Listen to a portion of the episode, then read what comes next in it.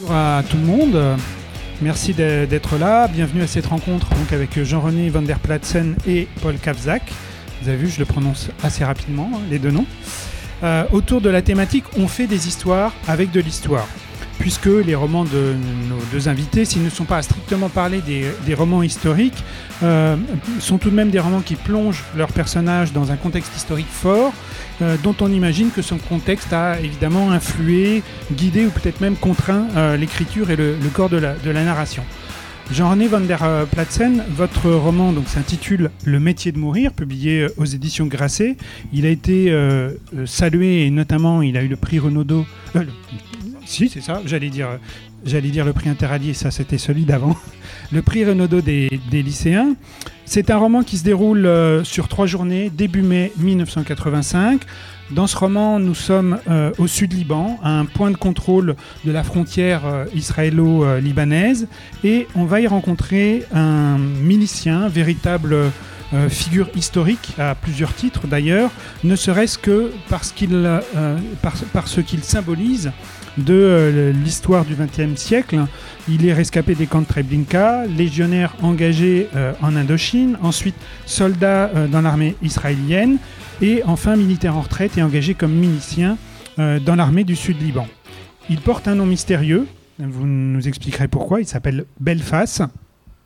Et arrive au tout début du roman un jeune Français, militaire engagé, euh, qui lui s'appelle Favrier, et euh, une relation va se nouer entre ces deux personnages, et à travers cette relation, qui est au départ une relation d'amitié, puis de plus en plus euh, prend une coloration filiale carrément, et aussi à travers les, discussions que Favrier peut avoir avec les autres soldats qui sont présents, on va peu à peu découvrir qui est vraiment Belfast, et on va notamment s'apercevoir qu'il nourrit un désir de vengeance propre du comte euh, quasiment à l'équivalent du conte de Monte Cristo. Ça, c'est pour la trame romanesque, euh, évidemment, ou peut-être euh, peut-être pas, on, le verra. Alors, c'est un roman qui, évidemment, évoque cette partie de l'histoire de, cette région, une histoire assez complexe, qui parle aussi de ce que c'est que d'être soldat, de ce que c'est que d'avoir fait sien le métier de mourir, possiblement en tout cas. Et c'est donc aussi un roman sur l'engagement, sur les idéaux. Euh, c'est aussi un, roman qui est béni de spiritualité, on aura sans doute l'occasion de l'évoquer, mais aussi de poésie, notamment dans la description euh, des paysages dans lesquels évolue cette histoire. Paul, euh, votre roman, lui, s'intitule Ténèbres, au singulier d'ailleurs. il a aussi un beau succès puisqu'il a notamment reçu le prix Express BFM, il a reçu le prix des libraires québécois, puisqu'il est publié aux éditions La Peuplade, euh, qui sont des, des, éditions québécoises dont vous êtes euh, d'ailleurs euh, un des piliers. ce roman a une centaine d'années de différence avec celui de, de Jean René, puisque il se situe précisément en 1890, à une période où les les puissances européennes viennent de se partager euh, froidement l'Afrique après la conférence dite de Berlin, et le roi de Belgique, Léopold II, euh, s'est vu attribuer la majeure partie du Congo. Pour que les choses soient claires et définitives, puisque c'est une partie de, l'Afrique qui est encore quasiment euh, inconnue, en tout cas des Européens à l'époque, il va mandater un jeune homme qui s'appelle Paul Claes, Pierre, oui, j'ai été en train de me dire non, je fais une erreur, c'est bien ça. Pierre Claes, qui est euh, jeune géomètre et qui va aller établir les frontières précises du nord euh, du, Congo, euh, du, domaine royal, puisque à l'époque, en plus, c'est une propriété privée, je crois, du, roi Léopold II. Pour Claes, qui n'est jamais quasiment sorti de son pays, c'est évidemment une plongée dans un autre monde, plongée physique et mentale. Ça aurait pu être donc un, roman euh, qui contiendrait des morceaux de romans d'exploration ou de romans d'aventure et de dénonciation de la colonisation. Alors comme diraient les tontons flingueurs, il y en a. Euh, mais euh, la première partie, qui effectivement est ce qui se rapproche le plus de ce type de roman, va évoluer. Nous sommes avertis dès les premières pages L'histoire qui suit est celle d'un suicide blanc dans un monde sans Christ, l'histoire du démantèlement et de la mutilation de Pierre Claes. Et au fil du récit, par différents truchements, par des rapprochements assez inattendus, on parlera notamment euh, d'un personnage euh, important qui s'appelle Chi Chao, je pense que c'est comme ça qu'on le prononce. Oui. Euh, qui lui est bourreau de formation, qui est tatoueur, spécialiste de la découpe des corps. Ce roman donc va par différentes, euh, formes s'enrichir euh, de sens supplémentaires et basculer peu à peu vers quelque chose de plus fantastique, d'horrifique aussi. Il va se teinter d'amour, il va se teinter d'érotisme, d'anthropologie littéraire également, et de bien d'autres choses encore. Ce qui donc sur la carte était une zone blanche, au propre et au figuré, va devenir pour l'écrivain que vous êtes matière à fantasmes et à explorer les fantasmes des Européens euh, de l'époque sur cette Afrique euh, encore inconnue à l'époque. Alors, euh, tout simplement, euh, j'ai envie de vous demander à l'un et à l'autre d'où viennent ces romans, quelles en sont euh, la, genèse. Jean-René van der Platzen, vous aviez donc écrit un premier livre qui était un récit euh, qui s'intitule La nostalgie de l'honneur. Est-ce que qui parlait de soldats, plus exactement d'officiers Est-ce que ce, roman vient dans la continuité du premier? Oui, vous avez raison. C'était le, le, premier récit était un le récit de la vie de mon grand-père et de ses amis parce que je les ai bien connus. Euh, donc des hommes qui avaient fait euh, la Seconde Guerre mondiale, la libération de Paris, la libération de Strasbourg, puis la guerre d'Indochine, puis la guerre d'Algérie, donc des hommes marqués par, euh, leur temps, par les crises et les guerres de leur temps. Et là, c'est le monde des simples soldats plutôt, puisque à la différence de toute ma famille maternelle, où, on compte plutôt les officiers, moi j'étais simple soldat. Donc c'est un monde plus rude, sans doute, avec moins de filtres et euh, marqué par des rapports euh, où, la, où le mensonge est pratiquement absent, parce que vous ne pouvez pas mentir à un camarade de combat, il le voit tout de suite. Donc la vérité est, difficile à dissimuler. Voilà. Alors ce personnage, euh, je, sais, on sait sans doute tous que, en fait, il est, il est à la fois imaginé d'une façon littéraire, mais il est réel aussi. Il a vraiment existé. Donc, euh, qui était ce Belfast Pourquoi est-ce qu'il s'appelle comme ça? Euh, et, et, comment est-ce que vous en avez eu connaissance? Comment est-ce que vous l'avez travaillé? Alors, le personnage de Belfast, effectivement, a existé. Euh, pour aller vite, euh, mais est-ce qu'il faut tout dévoiler? Mais euh, en tout cas, c'est l'histoire d'une vengeance, et comme vous l'avez très bien dit, à la façon de Edmond Dantès dans Le Comte de Monte Cristo. Et cette, ce jeune homme, qui en vérité était roumain et non polonais, comme je le raconte dans le roman, voit sa famille disparaître dans un camp de concentration roumain et est sauvé par des catholiques. Euh, et euh, c'est pour, ça que par rapport à ce qu'on disait tout à l'heure, là c'est un monde où le Christ existe. Euh, même si les horreurs les plus épouvantables sont commises, il y a aussi des, des, moments d'espoir. et décide de se venger. Et il fera tout pour se venger. Et sa quête de vengeance le mènera jusqu'en Indochine, dans la Légion étrangère. Voilà, une fois sa vengeance accomplie, il il reviendra en Israël, où il euh, finira sa carrière comme, euh, comme soldat. Et c'est à ce moment-là que je le prends dans, le, dans ce roman.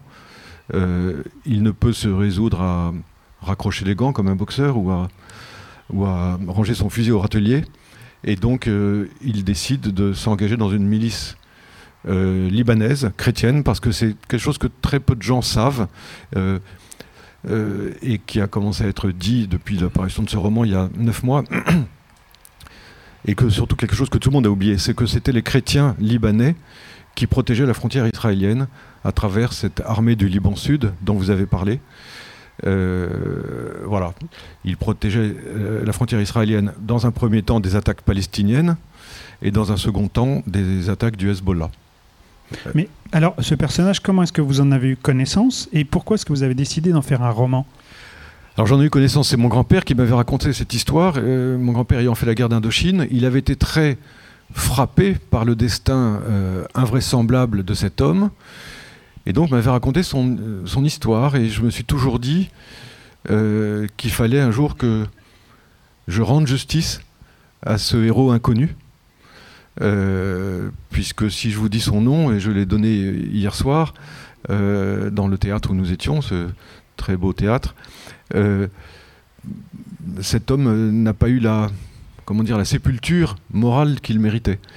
il s'appelait Eliaou, qui est un très joli prénom, Itzkovitz, et son bourreau s'appelait Staniescu. Voilà.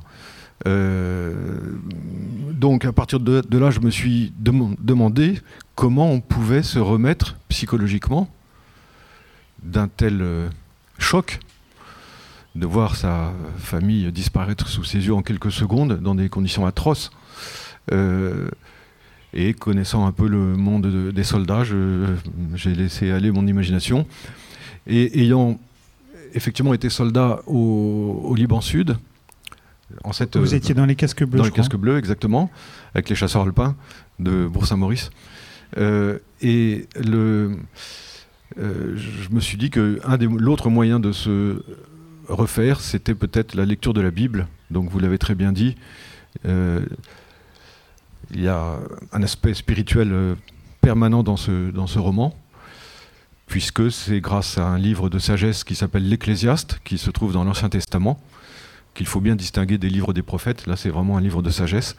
Euh, ce Belfast se reconstruit psychologiquement en trouvant dans ce livre, l'Ecclésiaste, toutes sortes de sentences et de pensées, d'aphorismes qu'il a à vivre.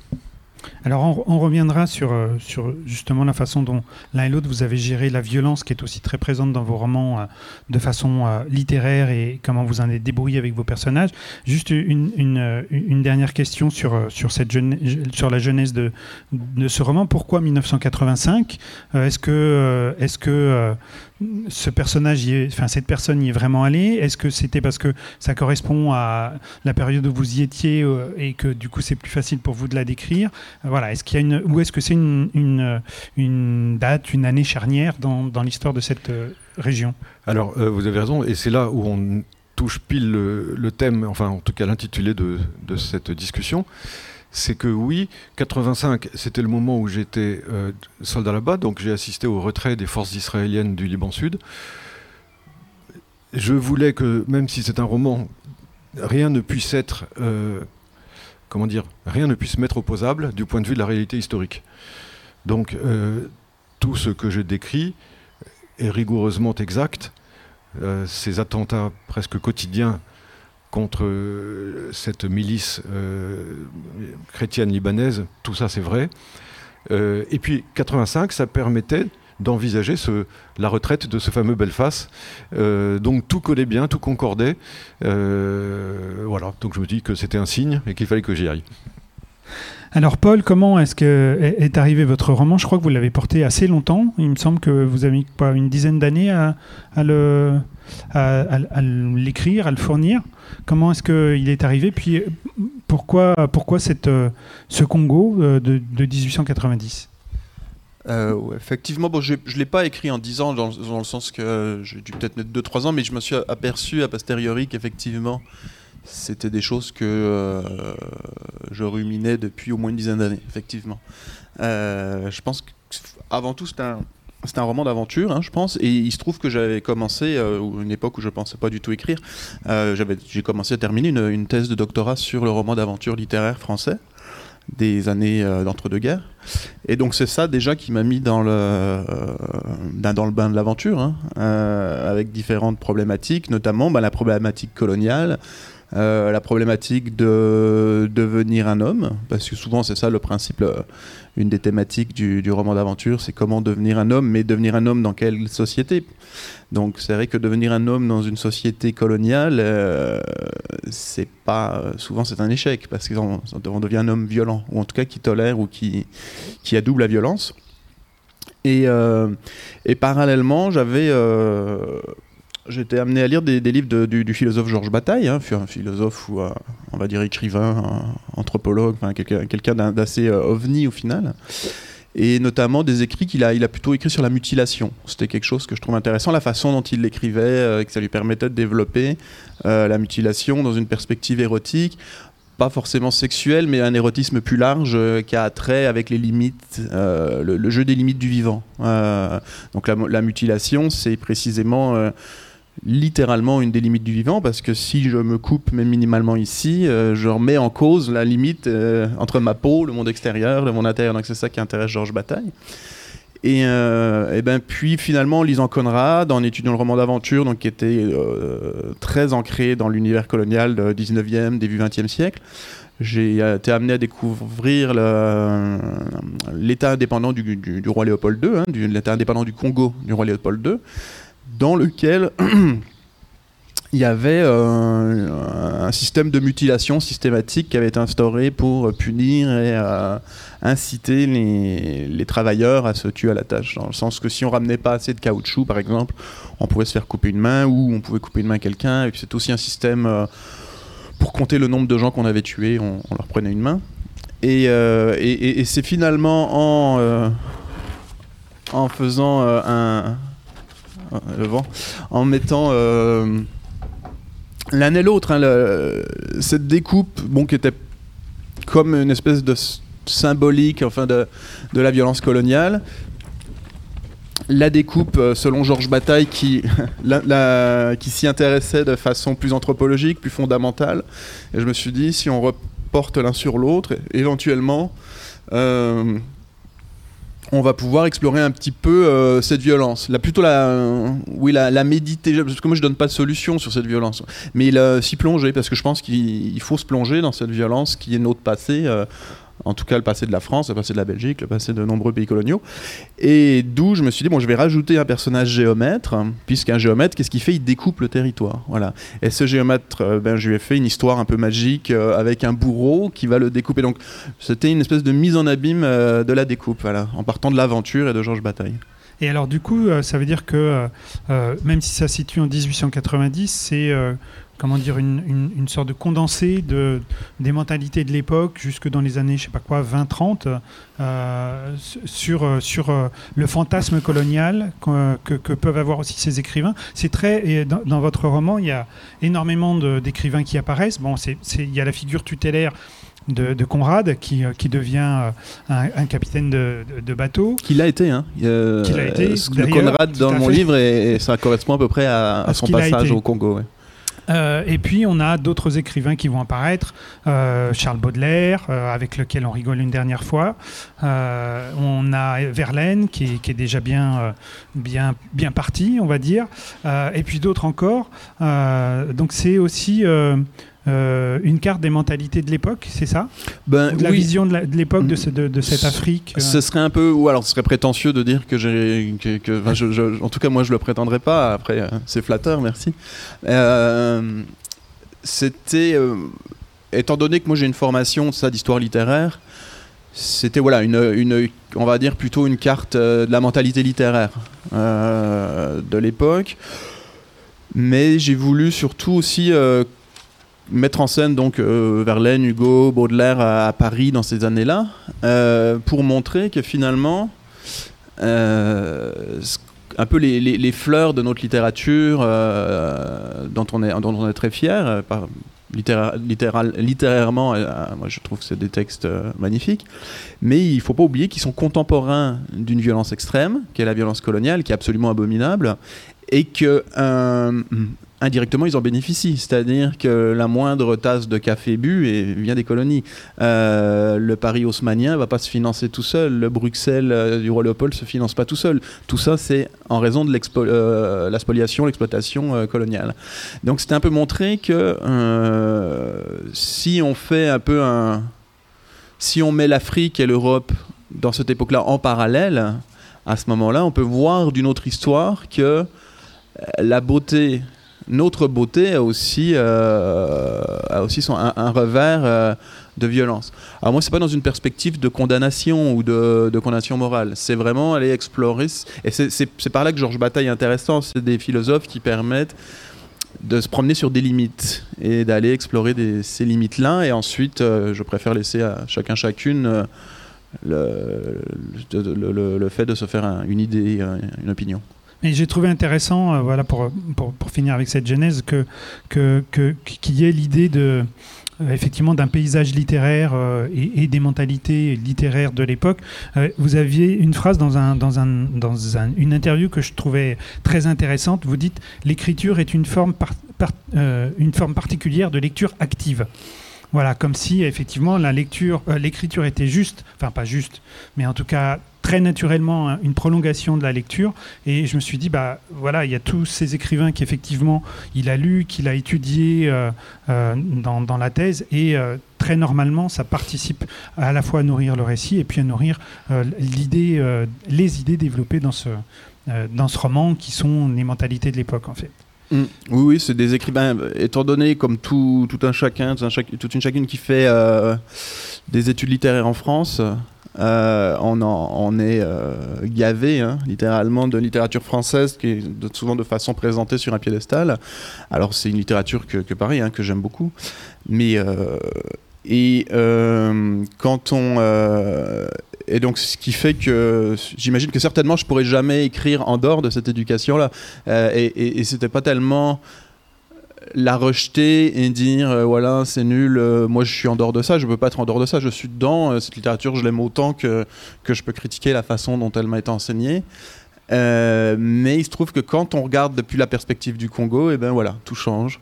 Et ça peut être intéressant de décentrer hein, ça se fait de plus en plus. On a une époque où on revient sur l'histoire coloniale en tout cas on, on essaye et si on va regarder, il suffit de reprendre même l'histoire de Rimbaud. Hein, on peut, il y a le Rimbaud qu'on connaît euh, au semelle devant, il y a le Rimbaud marchand d'armes. Enfin, si on regarde par une lornière différente, euh, voilà, euh, du point de vue de l'épopée coloniale, ça permet de, donner un aspect, de compléter finalement une, partie de l'éducation que j'ai pu recevoir.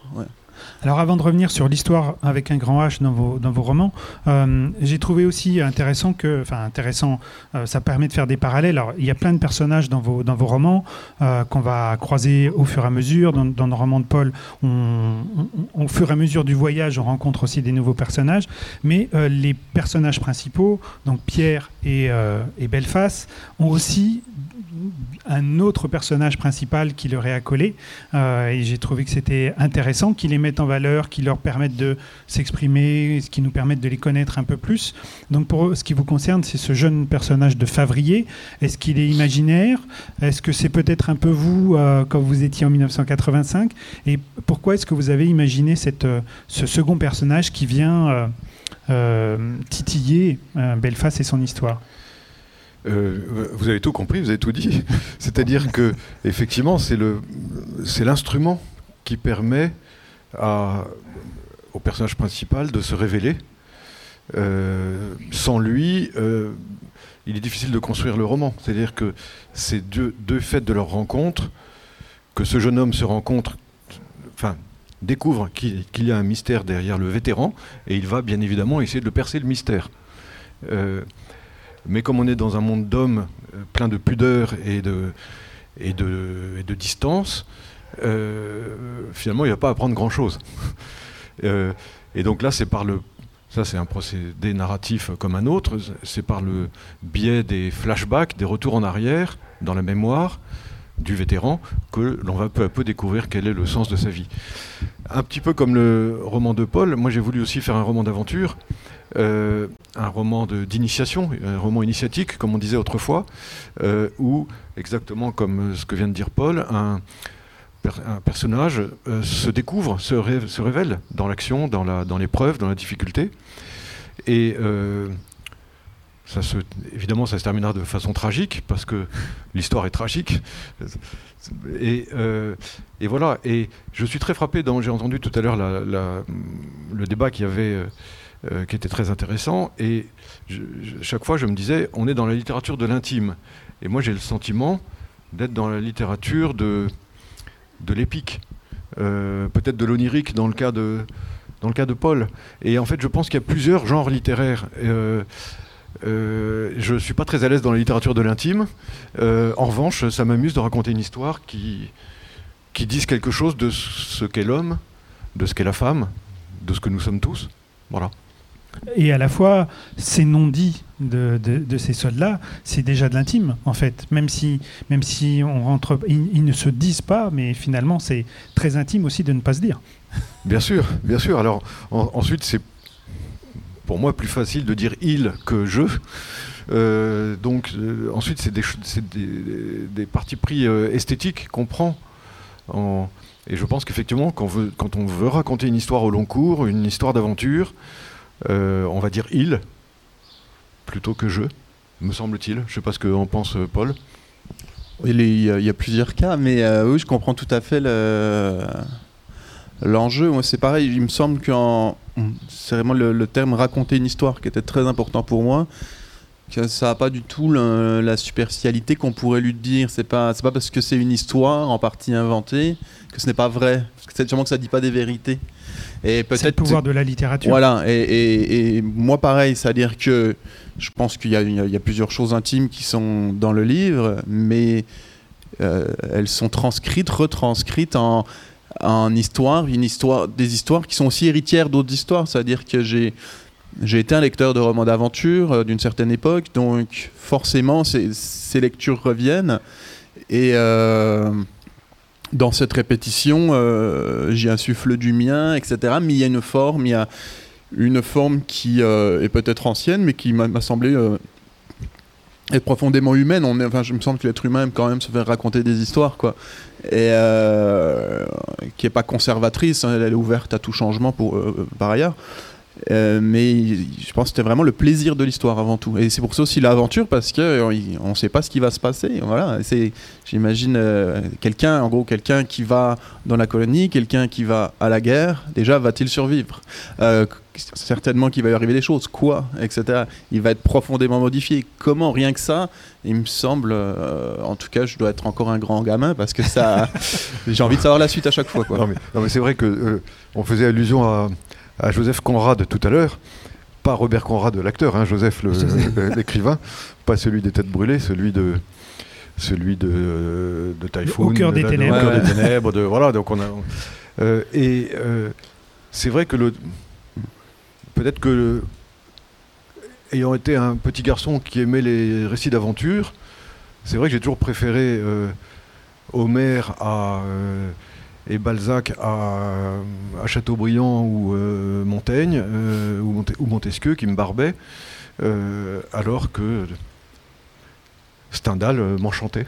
Voilà, parce que ça galopait, ça allait vite. Il y avait des histoires d'amour, il y avait de, la conquête, il y avait une vie intense. Mais alors, du coup, l'un et l'autre, comment est-ce que vous avez considéré le contexte historique, l'histoire avec un grand H, parce que quand même, Jean-René, pour ce qui vous concerne, il y a des faits euh, récents qui sont, euh, qui sont en plus plus ou moins dans les têtes, mais facilement vérifiables. Euh, pour ce qui vous concerne, Paul, c'est un peu plus lointain, mais est-ce que vous avez, je ne sais pas, cherché de la documentation pour avoir un fond qui soit à peu près correct, crédible, peut-être même, et puis qu'après, justement, parce que c'est un roman d'aventure, un roman où on s'échappe beaucoup, est-ce que vous êtes débarrassé de ça? Comment est-ce que vous avez géré l'histoire avec un grand H vos histoires de romans euh, alors là, ça c'est une vraie question. Euh, je crois que c'est Alexandre Dumas qui disait, quand on l'accusait d'avoir trahi euh, l'histoire, notamment avec les, Trois Mousquetaires, et il répondait toujours, j'adore cette phrase, ok si j'ai trahi ou trompé l'histoire, je lui ai quand même fait de beaux enfants. C'est ça. Voilà. Et bien ça c'est le droit du romancier. Le droit du romancier, il a le droit de faire des beaux enfants à l'histoire. Euh, d'inventer euh, les, choses les plus folles, c'est son droit le plus légitime.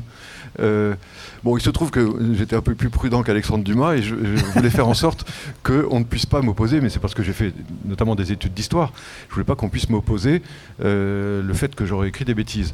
Mais je pense que le temps passant, je vais essayer en tout cas de m'affranchir, de me libérer de, de l'exactitude historique parce que euh, quand même, quand je pense à D'Artagnan, Porthos, Aramis et, Athos, je me dis qu'il n'y a pas mieux, quoi.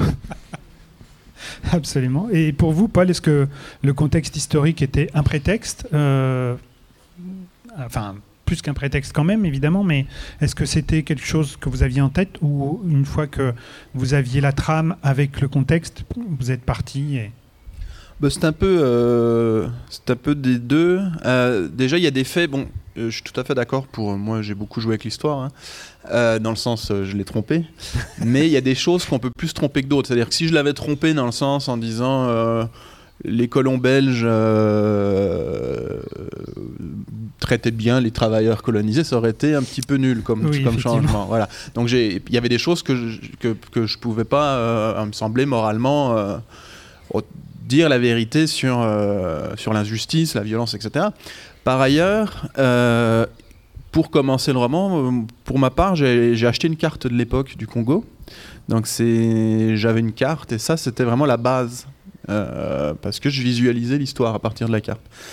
J'avais commencé d'essayer de lire des livres d'histoire un petit peu sur l'époque, mais tout de suite ça m'a inhibé. C'était trop grand, puis c'était trop général, trop impressionnant. Donc je suis, par, chance, hein, j'ai eu la, en, je sais pas comment, je suis tombé sur euh, plutôt l'idée d'aller voir sur le site de la Bibliothèque nationale de France des journaux d'époque de colons belges. Et là, c'était des gens donc écrits euh, des journaux euh, écrits là-bas, ou en tout cas de façon très très propagandiste, mais il y avait énormément de plutôt qu'est-ce qu'ils mangent, qu'est-ce qui, comment ils réagissent à la chaleur, comment ils sont impressionnés par les animaux, comment ils euh, comment ils considèrent les, euh, les colonisés. Et là, il me semblait de pouvoir lire à travers ces témoignages naïfs, alors qu'ils se veulent propagandistes, mais on la voit grosse comme une maison, la propagande du 19e, nous on y est plus sensible. Mais on voyait par contre, on voyait l'être humain. Et ça, c'est ça qui m'a inspiré. Et donc je pouvais. Et c'est une fois que j'ai fini euh, le roman que là, je suis retourné voir des livres d'histoire pour corriger des dates, corriger des trucs, etc. Mais sur le coup, ce qui m'intéressait, c'était euh, voilà, comment, c'était quoi être un humain à l'époque? et c'était dans la petite littérature euh, et non pas dans la grande que j'ai trouvé ça. Ouais. Ah, je Entre guillemets, petite littérature. Je m'aperçois que j'ai oublié de vous poser aussi la même question que, Jean-René sur le second personnage, mais on est tout à, tout à fait aussi dans, toujours dans l'idée euh, réalité-fiction, euh, parce que on se dit, ah, c'est un drôle de personnage, et en fait, vous en parlez dans d'autres interviews, c'est, c'est, c'est une pratique qui est des personnages qui, du coup, ont vraiment existé. Donc, ce personnage de Chi Chao, qui est donc bourreau, tatoueur, et qui pratique ce qu'on appelle le Lingchi. Euh, donc au début, je me dis, mais euh, voilà, ce personnage, il est incroyable. Et il va amener beaucoup de choses dans euh, le mouvement du, du, du, roman. où est-ce que vous avez trouvé ça et comment est-ce que vous l'avez intégré dans, dans, ce roman, justement? Alors le, le Lingchi, oui, c'est une pratique qui a été, alors pour ce qui est de la vérité historique, c'est une pratique qui a été pratiquée en Chine jusqu'en 1905 qui consistait à découper quelqu'un vivant sans le tuer et de façon euh, ça va très loin, quoi. Euh, et ensuite, ça a été interdit parce que euh, parce qu'on commençait à trouver ça un peu un peu limite. Euh, et les, occidentaux ont ramené des clichés. Et au début du siècle, et ça a vraiment vraiment beaucoup marqué les intellectuels français, notamment de l'époque. Et on retrouve chez Macorlan dans le chant de l'équipage. Georges Bataille en parle beaucoup, était très très touché par ces photos-là. Euh, Octave Mirbeau, qui est un auteur qui revient sur leur tour, écrit Le, Jardin, des, Supplices, voilà, où il met en scène un bureau chinois. Donc cette image du bureau chinois, je l'ai pris à l'imaginaire des intellectuels français qui ont vu ces photos, qui ont fait waouh, waouh, waouh, ça nous la coupe quoi. Enfin, c'est le cas de le dire. et, euh, et, donc je me suis dit, ben, rien de tel qu'un. Et, moi je me suis dit, cette pratique-là, suivant un petit peu les fantasmes de Georges Bataille, je vais en faire une pratique magique, érotique, ce qui n'était pas du tout à l'époque. Je veux dire, les, les gens prenait aucun plaisir à se faire découper vivant. Mais moi, je me suis dit, bon, le bourreau va être tellement habile que finalement, il va en faire un art érotique, divinatoire, euh, divinatoire, etc. Divinatoire. Euh, et, ça va être le personnage, euh, finalement, je dis, alors, au tout début, je dis c'est un monde sans Christ, hein, dans le sens que c'est un monde, le monde des, colonisateurs est un monde judéo-chrétien, mais qui a complètement perdu la, ce qui me semble être alors j'ai pas d'éducation religieuse, mais le, fond de la parole christique qui est quand même ton prochain, euh, soit amour, euh, etc. Là, c'est des chrétiens qui arrivent et qui sont tous au amour, quoi. Euh, et, finalement, c'est ce bourreau qui va être dans l'amour mystique. Il est à la fois amoureux du géomètre, mais il a une relation au monde extrêmement spirituelle, mystique. Il est d'une grande douceur et il vit dans l'horreur et lui, et c'est le seul qui n'est pas désarmé par l'horreur. Et on ne saura jamais pourquoi il est habité d'une euh, voilà d'un il brûle d'amour mystique et euh, je me suis dit que ça pourrait être intéressant d'avoir ce personnage sur le papier d'une violence extrême et que si on le rencontre on il peut changer notre vie pour le mieux finalement Tout à fait. Alors justement, la violence, elle est présente dans vos deux romans à différents, à différents niveaux. Euh, Jean-René, c'est pas un livre de guerre dans le sens il n'y a pas de bataille, etc. Au contraire, ils sont là à attendre. Il y a un risque, euh, permanent. Donc vous décrivez très bien à la fois l'attente et l'angoisse de, ce risque qui peut survenir à tout moment. mais du coup, bah, la violence est là, puis la violence de l'histoire à, travers ce personnage. comment est-ce que vous avez abordé justement cette, cette, violence qui est importante pour, pour l'histoire et pour la période? Bien sûr, oui, oui. En fait, peut-être peut parce que ça va avec le roman d'aventure, j'ai essayé d'être le plus euh, réaliste possible dans les descriptions. Euh, mais il est clair que si j'avais pas connu ces atmosphères, la façon de vivre euh, là-bas dans ces années-là, j'aurais été incapable de décrire tout cela. Et je crois que ce côté âpre, puisque c'est ce qu'on m'a souvent dit, ce côté âpre et, très rude qu'on retrouve dans ce livre, c'était le quotidien que nous avions là-bas.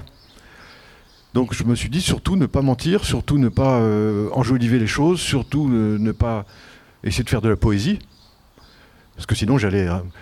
Ce qui ne veut pas dire que sur les descriptions de la beauté des paysages. Non, non mais de la poésie, il y en a aussi. Euh, hein. Voilà, on a le droit à un petit peu de lyrisme pour décrire un paysage, mais, mais pour décrire euh, un comportement ou un, un acte ou un caractère, là, je me suis toujours dit le plus près de la réalité possible, euh, le plus juste possible. Pas de fioritures, pas d'adjectifs. Il y a très peu d'adjectifs dans ce livre. Euh, à la relecture, je les ai presque tous enlevés, sauf quand euh, on est obligé de préciser que la falaise est blanche. Mais, mais sinon, tout le reste, j'ai gommé des adjectifs pour, pour être sûr d'être vraiment hyper réaliste comme un, comme un film, comme un documentaire presque. Voilà. Mais alors, il y a aussi euh, euh, un certain nombre de choses qui sont, qui sont dites euh, sur la violence, sur l'angoisse, bon, tout ce qui concerne le quotidien des soldats, la fraternité, chanter aussi, qui, il y a beaucoup de chansons, ça, ça aide à tenir, ça aide à, chasser l'angoisse. Et puis, pour ce personnage de. Moi, j'ai trouvé ça assez intéressant, pour ce personnage de Belfast, il y a donc l'Ecclésiaste qui se récite comme un mantra, en fait. À fait. Alors c'est vraiment très amusant que vous euh, notiez ces deux choses-là, parce que à la sortie de ce bouquin, euh, j'ai reçu un coup de téléphone de l'ancien chef d'état-major d'armée de terre, c'est-à-dire l'ancien patron d'armée de terre, qui est, un, qui est un ami, et qui me dit euh, la chose suivante bravo d'avoir parlé du chant qui, est, qui accompagne la vie d'un soldat. On chantonne pour ne pas se sentir seul. On chante pour se donner du courage quand on sait que ça va être euh, compliqué ou chaud.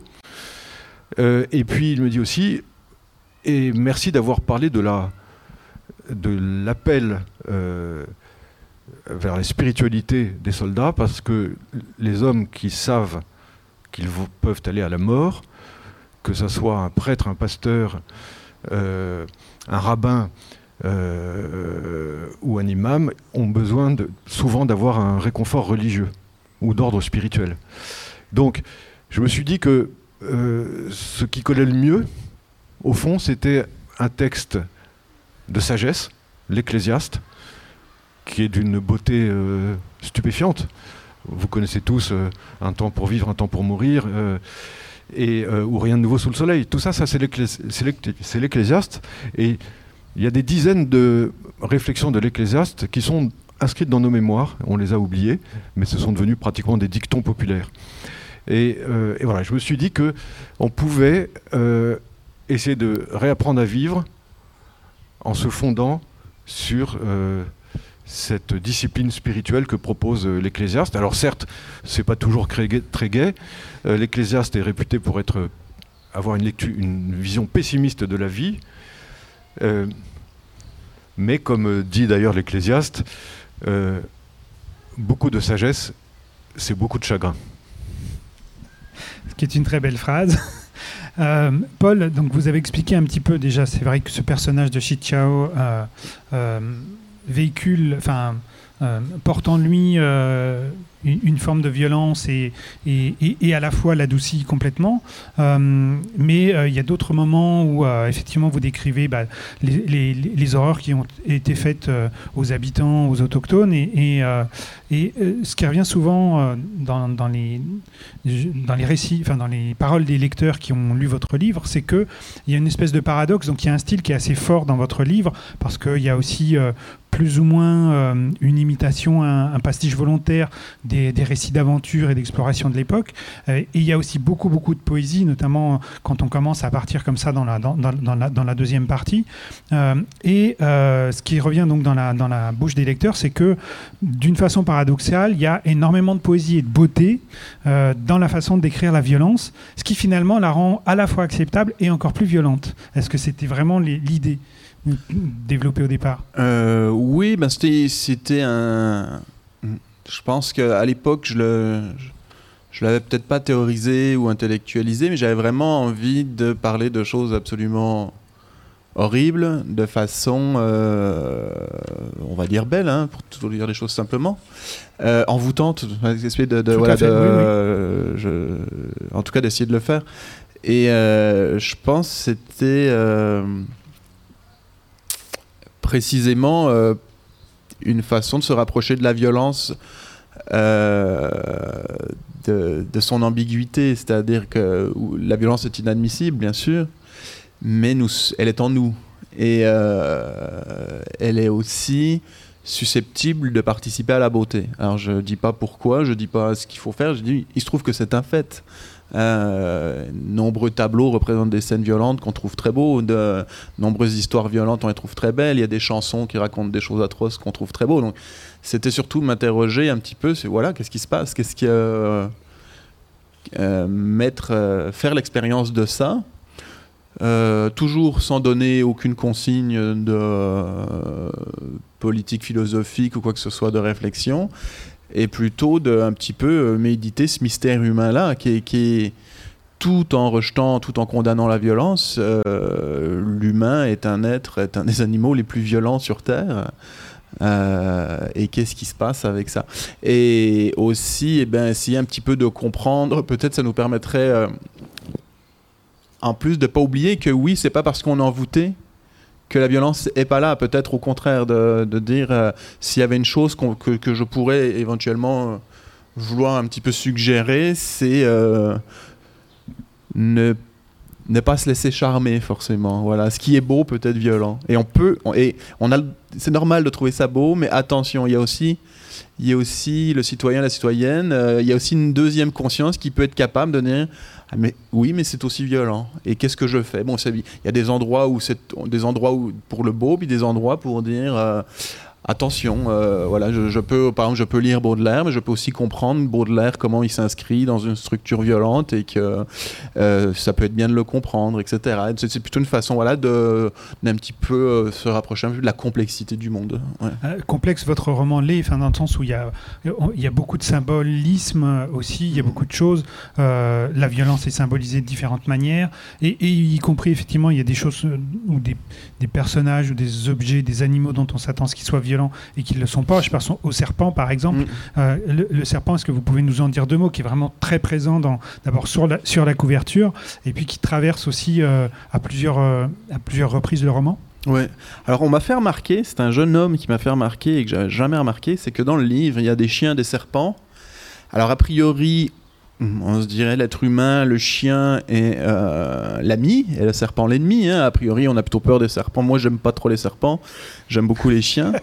Et pourtant, dans le livre, c'est les chiens qui vont devenir menaçants et les serpents qui vont devenir des alliés. Alors, moi, j'avais pas du tout vu euh, cette espèce de chiasme et, c'est quelqu'un, c'est un lycéen, enfin un collégien euh, du, Québec, l'équivalent d'un lycéen, qui me l'a dit et je disais, euh, d'accord, là tu viens de, lire. Ça sert les lecteurs. Hein. Ah oui, oui, vraiment, tu m'as révélé, c'est arrivé plusieurs fois, hein, mais là c'est la, personne la plus jeune qui m'a dit, voilà, tu viens de me révéler un truc que j'avais jamais vu et que maintenant je vois, ça me saute aux yeux. Et oui, effectivement, et ça je sais pas pourquoi, du coup je le vois pas, mais le serpent qui est à la fois la menace, euh, va devenir un adjuvant, un adjuvant magique, un adjuvant euh, de tendresse. Hein. il va même devenir un, être tendre. Il va, euh, à un moment au milieu du livre, la quête est quasiment, enfin, on peut dire un des, personnages, le bourreau chinois est pas loin de perdre son amour mystique et c'est un serpent qui va le lui redonner finalement. donc, je ne saurais pas vraiment dire pourquoi mais il me semblait qu'il y avait quelque chose euh, peut-être de très mystérieux dans le serpent qui est à la fois euh, phallique mais euh, débandé, qui est à la fois porteur de mort, qui est à la fois le caducé du médecin, qui est à la fois fait peur, on ne sait pas trop pourquoi, quasiment de façon atavique. Hein. Je pense qu'il y a des gens, je dois en être, c'est quasiment dans nos gènes quoi qu'on a peur des serpents. Et, et je sais pas, je suis fasciné par cet animal-là, que, que, je respecte beaucoup hein, par ailleurs. Euh, et il y a quelque chose, euh, peut-être c'est ça, c'est le plus proche de cette euh, liaison de, pour dire, de, de, de, la vie et de la mort. Hein, un symbole de il est la vie, il est la mort, et on l'a symbolisé comme ça dans notre culture. Et la violence et la douceur, et, il, est vraiment, c'est une frontière, c'est un, c'est un extrême, c'est un, ouais, un animal qu'on n'arrive pas à comprendre, nous qui avons des bras. Et, c'est ça que je comprends pas, voilà, ne pas avoir de bras. Il faut les couper, c'est pour ça qu'on comprendra mieux. les, seuls les hommes troncs comprennent les serpents. Alors, euh, une dernière question, euh, parce que malheureusement ça avance trop vite, euh, mais il faudrait, je voudrais quand même laisser la parole un peu aussi aux auditeurs, sur le projet littéraire et ou politique, puisque quand même vous avez l'un et l'autre des sujets forts dans des périodes historiques euh, fortes et qui ne sont pas sans poser des questions politiques au sens large du terme. Donc, est-ce que, comment est-ce que vous avez intégré euh, et on sent bien l'un et l'autre, euh, même si effectivement c'est pas euh, trancher de façon euh, euh, morale, éthique, etc. Mais qu'il y a une position quand même, ou des positions qui peuvent sourdre dans, dans, dans, dans, les romans. Donc est-ce que c'est un projet littéraire avant d'être politique? Peut-être que tout projet littéraire est politique aussi, hein, ça on pourrait en discuter. et comment est-ce que vous avez intégré cette part politique de l'histoire dans vos romans? On va faire en croisé. Euh, moi, c'était un projet littéraire avant d'être politique. Et euh, j'avais été euh, très réconforté d'entendre une fois Patrick Chamoiseau, qu'on pourrait pensait que c'était un écrivain, qui est un écrivain extrêmement politique, hein, qui disait Moi, je suis littéraire avant d'être politique. Donc, je me disais, si Patrick Chamoiseau l'assume, et euh, en toute modestie, je me dis Au moins, je, peux dire j'ai pensé à ma gueule avant de penser aux autres. Euh, mais euh, il y aurait une chose claire de politique, pour dire les choses simplement, une chose claire. sur laquelle je pense qu'il est important d'assister, et là je suis que l'écho de mon époque, hein, c'est qu'il faut faire la lumière sur le passé colonial. C'est qu'on n'a pas le choix. Et il ne s'agit pas de se flageller, de dire qu'on est mauvais, qu'on est méchant. Je ne pense pas que c'est ça que demandent les descendants des colonisés. Je pense qu'ils demandent de faire la lumière et de rétablir, de réparer. De réparer. Mais on ne peut pas réparer si on ne sait pas ce qui s'est passé.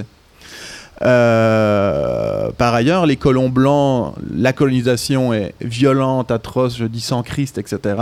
Les colons blancs du livre sont des êtres humains, par ailleurs. Et ça, c'est des gens de leur époque. Euh, peut-être que j'en aurais été, je ne sais pas. Ce sont des êtres humains. Et euh, D'ailleurs, pardon, on sent bien que Pierre, euh, il n'a pas forcément de position euh, définie au départ. Il y va et il se fait aussi un peu balloter mm-hmm. par son propre histoire. Oui, c'est ça. Mais c'est vraiment un petit peu cette phrase célèbre de Spinoza que je, que je cite toujours à moitié croche, mais quelque chose comme ne pas rire, ne pas pleurer, ne pas juger, mais comprendre. Hein. Donc je pense que ce serait vraiment le, cette euh, cette ligne rouge hein, pour ce retour sur euh, la colonisation, comprendre et, réparer. Donc moi, je suis vraiment, euh, je m'estime être une goutte d'eau dans un océan, et cet océan, c'est ce que notre époque, j'espère, est en train de faire et qu'elle va faire. N'en déplaise à, certains ministres. Et par ailleurs, sinon le reste, je pense que j'ai essayé le plus possible de ne pas donner, de pas laisser transparaître de concept, c'est-à-dire de Précisément. On peut, euh, peut s'attacher à un personnage, d'autres vont pouvoir le réprouver. On peut euh, trouver ça macho, on peut trouver ça au contraire qu'il y a certaines femmes qui sont fortes. On peut, euh, il m'a semblé, voilà, vouloir avant tout plutôt mettre le doigt sur la complexité et laisser en suspens parce que moi-même je suis pas bien sûr de pouvoir trancher. je suis même bien incapable de pouvoir trancher pour moi-même, donc encore moins pour les autres. Jean-René euh, Alors, euh, évidemment, moi aussi, j'ai voulu privilégier le roman sur la politique. Euh, mais en revanche, ce qui est certain, c'est que quand on décrit le Liban de ces années-là, il résonne étrangement avec ce qu'on vit aujourd'hui. Donc, en fait, dans ce roman, je décris sans le parce que je suis bien, bien obligé de le décrire, une occasion historique manquée, euh, qui aurait été euh, l'alliance définitive entre les chrétiens du Liban et les juifs d'Israël pour défendre un deuxième pays au Moyen-Orient qui ne soit pas qui ne bascule pas dans l'islamisme. Je n'ai pas dit l'islam, hein, je, dis bien l'islamisme. Et, il se trouve qu'en 85, euh, ce qu'on voit aujourd'hui en France, ça existait au Liban tous les jours. Des attentats en permanence euh, contre les chrétiens ou les juifs. Euh, au couteau évidemment, mais aussi à la voiture piégée. Donc je n'ai pas voulu faire de politique, mais ça résonne avec ce qu'on vit. Et on a vu le, phénomène de ce qu'on a appelé la libanisation, c'est-à-dire euh, l'explosion d'un pays euh, à travers, je ne sais jamais si on dit les forces centripètes ou centrifuges, enfin mais vous voyez très bien ce que je veux dire, l'explosion de l'intérieur euh, du, pays.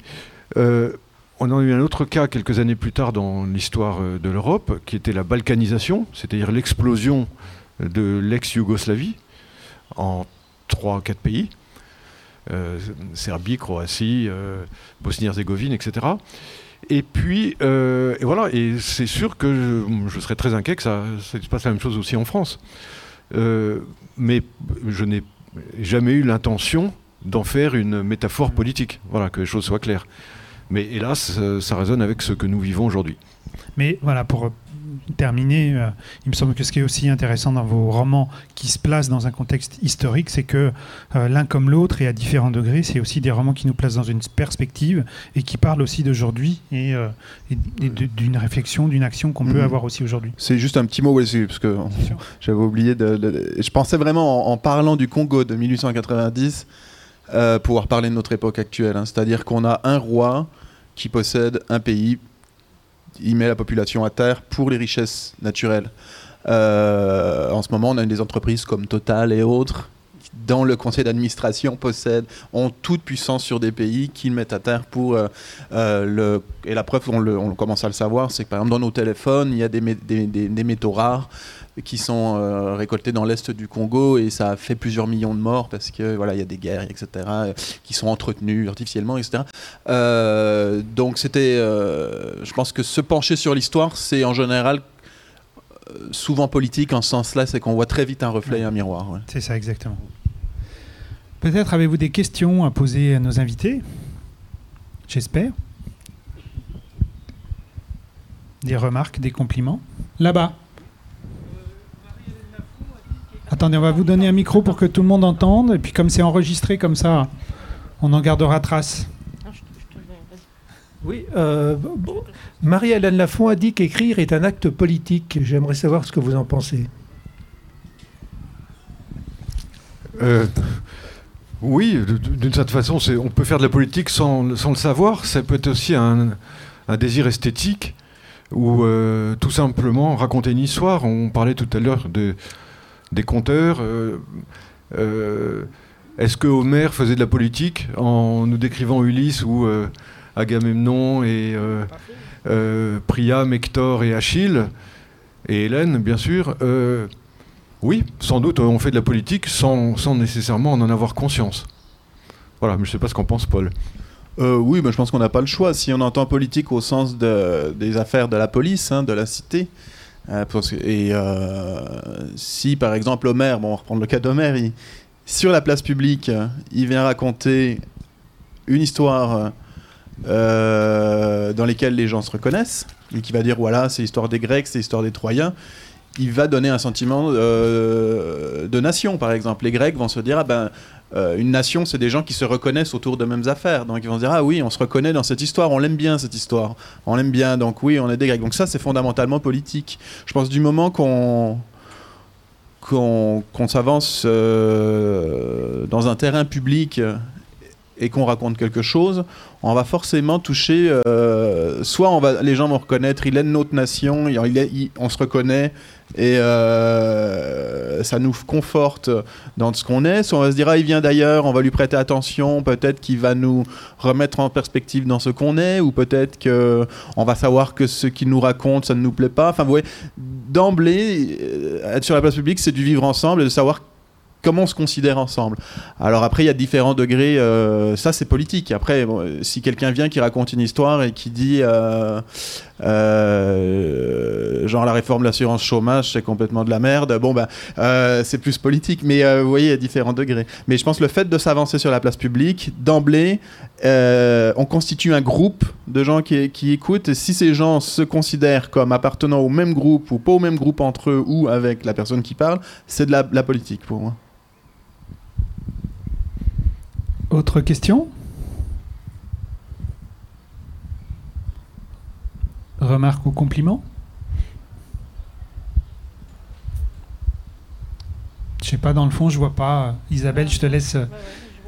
Maîtresse.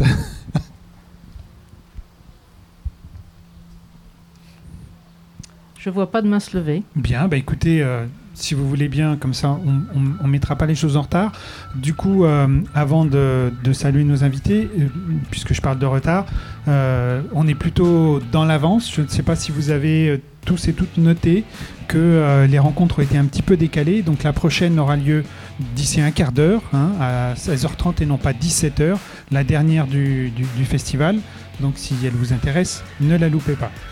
Et d'ici d'ici là, vous avez encore largement le temps d'aller euh, acheter euh, les livres de nos deux invités pour euh, vous les offrir ou les offrir à quelqu'un d'autre, pour les dédicacer évidemment. Et donc je remercie Jean-René et Paul pour cette, pour cette rencontre. Et je vous dis bonne fin de festival. Merci beaucoup. Merci Thierry. Merci.